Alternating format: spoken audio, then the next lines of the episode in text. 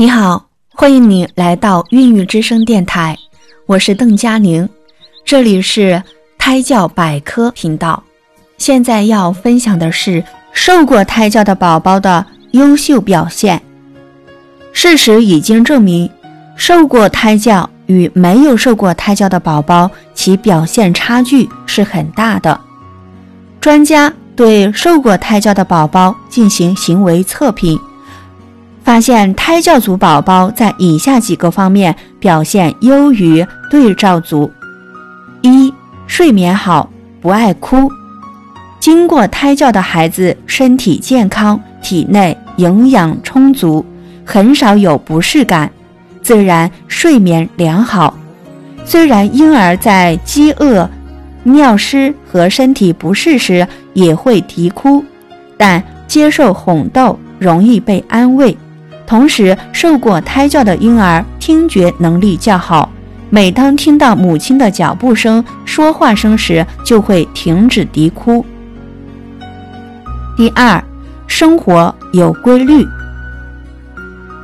由于胎教活动多在白天进行，夜间父母睡眠，胎儿也静静的休息或睡眠，所以在出生后。宝宝比较容易养成良好的生活规律，如在睡前播放胎教音乐或母亲哼唱催眠曲，婴儿就能很快入睡。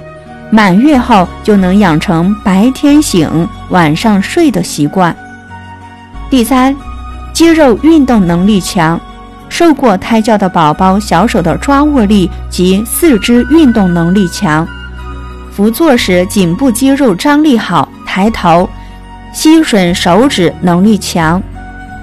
第四，较早与人交往，受过胎教的婴儿一般出生两到三天就会用小嘴张合与大人说话，二十天左右会被逗笑，两个多月能认识父母，三个多月能听懂自己的名字。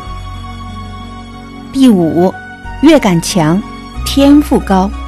经过音乐胎教训练的孩子，乐感都很强，并且喜欢音乐。音乐是启发智慧的一把金钥匙，这是因为音乐优美动听的旋律，易于激发大脑潜能，开发智力，提高智商。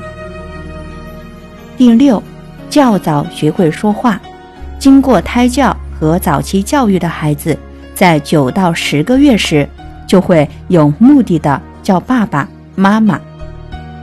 如果出生后不继续给予发音和任务训练，胎教的影响在出生后六到七个月时就会消失。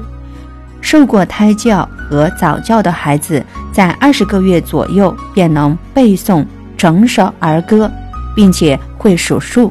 以上就是此音频分享的内容。下一节我会分享孕一月的准妈妈与胎儿，欢迎您点击右上角订阅按钮和关注我的电台，也可以在微信搜索公众号“孕育在线”，点击关注。